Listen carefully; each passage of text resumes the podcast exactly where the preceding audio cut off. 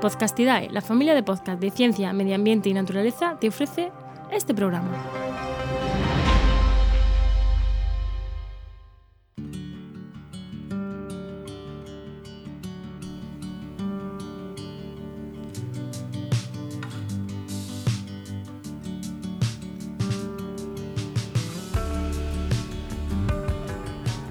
Dentro de cada uno de nuestros trabajos tenemos unos parámetros que cumplir para que día a día consigamos ciertos objetivos, producción, ventas, avances empresariales, avances técnicos, científicos.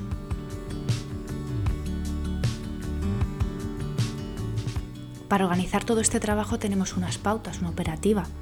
Existen también leyes, reales decretos y normativas, todas ellas creadas por una razón y para un objetivo determinado. Y todas ellas también comparten el plan inicial de lo que se supone que debe ser una mejora de lo ya existente.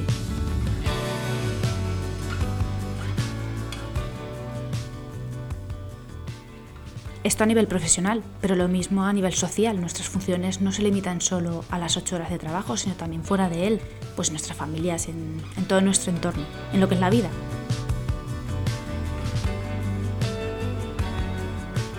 Tras muchos años de bloguera compartiendo ciertas quejas en estos aspectos, y muchas impresiones negativas, porque no solo el medio ambiente está mal, todos los sectores están mal. Hay manifestaciones por la sanidad, por la educación, la ciencia, las pensiones. Yo vivo en Madrid y es raro el sábado que no cortan una calle por algo. Qué vergüenza, ¿no? Años de evolución para ir a peor. ¿Somos de verdad la especie inteligente del planeta, me pregunto? Y bueno, tras esta pequeña tensión, si ahora os dijera que tenemos las herramientas para solucionar todo esto, esto, y ya que estamos en un podcast de medio ambiente, también el cambio climático, también podemos mejorar la calidad de las aguas, del aire. Si os dijera que se puede vivir mejor en las ciudades o lograr la eliminación de los conflictos y obtener alimentos sanos y de calidad, ¿qué pensaríais? Probablemente que estoy loca, ¿no? ¿O estaríais de acuerdo?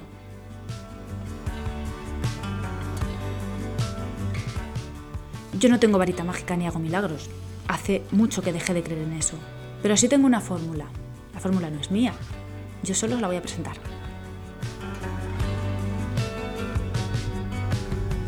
En 2015, la Organización de las Naciones Unidas, en un nuevo intento de poner a personas y planeta como prioritario, aprobó la Agenda 2030 sobre el Desarrollo Sostenible con el objetivo de mejorar cada uno de los aspectos que forman una sociedad, unos movimientos que abarcan desde la seguridad en la alimentación hasta la innovación tecnológica.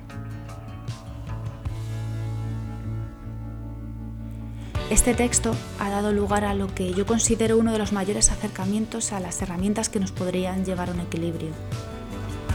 Los llamados Objetivos de Desarrollo Sostenible son 17 y abarcan los campos más importantes de nuestro tiempo y los que de verdad podrían conllevar cambios muy positivos.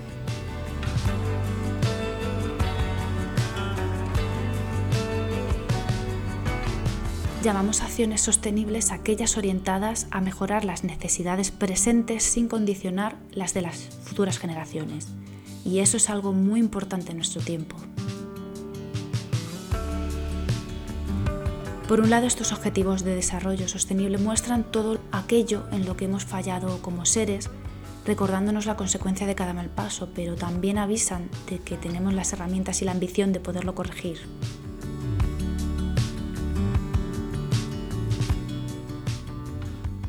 He querido extraer de todos ellos los dos que más tienen que ver con el tema del podcast, que son el objetivo número 7, energía asequible y no contaminante, y el número 11, ciudades y comunidades sostenibles. Aunque lo son todos, para mí estos dos son casi más fundamentales. Además, creo que los dos van a la par y que casi no podrían existir uno sin el otro.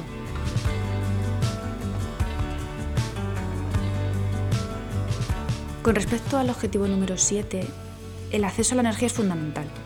Fundamental para seguir con el ritmo de vida que actualmente llevamos, para mejorar la industria, el avance de todos los sectores en general. Ahora desde luego no se concibe un mundo sin energía, vamos, sin electricidad. Y eso en el mundo desarrollado, porque hay lugares en los que este acceso a la energía, aparte de ser limitado, tiene un uso único de energías convencionales. El objetivo número 7 pretende estimular el avance de las energías renovables. Pretende concienciar a todos los niveles que es necesario exigir y demandar el avance de estas tecnologías más limpias. Yo misma, tras años de especializarme en el sector y de leer muchísimo artículo en divulgación, tengo gente a mi alrededor que no creen en las renovables, ni mucho menos en la inversión en las mismas.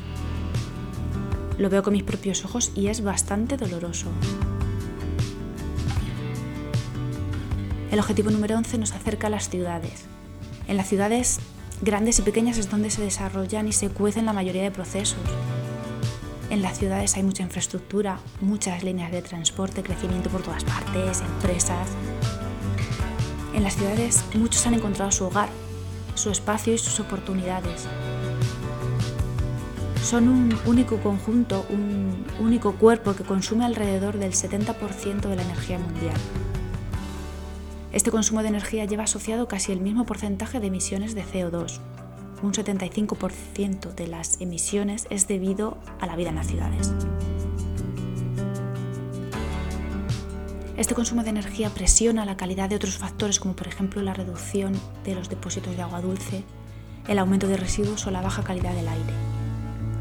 Agua y aire en mal estado supone un riesgo muy importante de salud pública. Y no solo es cuestión de mejorar estos recursos. Dentro del objetivo de las ciudades sostenibles hay que añadir mejores infraestructuras, edificaciones y viviendas seguras y de calidad. Hay que añadir la seguridad vial, espacios verdes y accesibilidad en todas sus formas. ¿Y esto a qué es debido? Esto es debido a que en las ciudades hay mucha gente. Gente que merece, merecemos, un entorno urbano y perurbano un poquito mejor. Un texto que apunta muy bien sobre los objetivos de desarrollo sostenible es un post extraído del blog reloops.es, que me perdone el autor si no lo he pronunciado muy bien, dejaré copiado el enlace.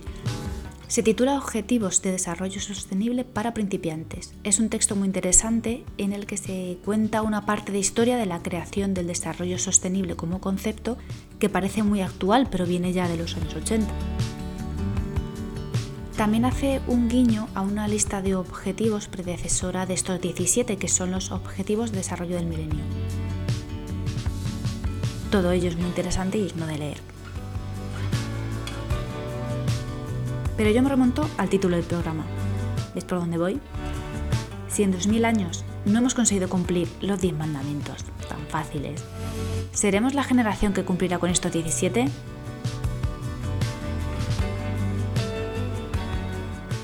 Yo soy Ana, esto es con GDGeo. Echad un vistazo a las notas del programa y para seguir hablando nos vemos en las redes con la etiqueta con GDGeo desde vuestros perfiles. Sed amables, que para eso no se consume tanta energía, es un gesto muy sostenible.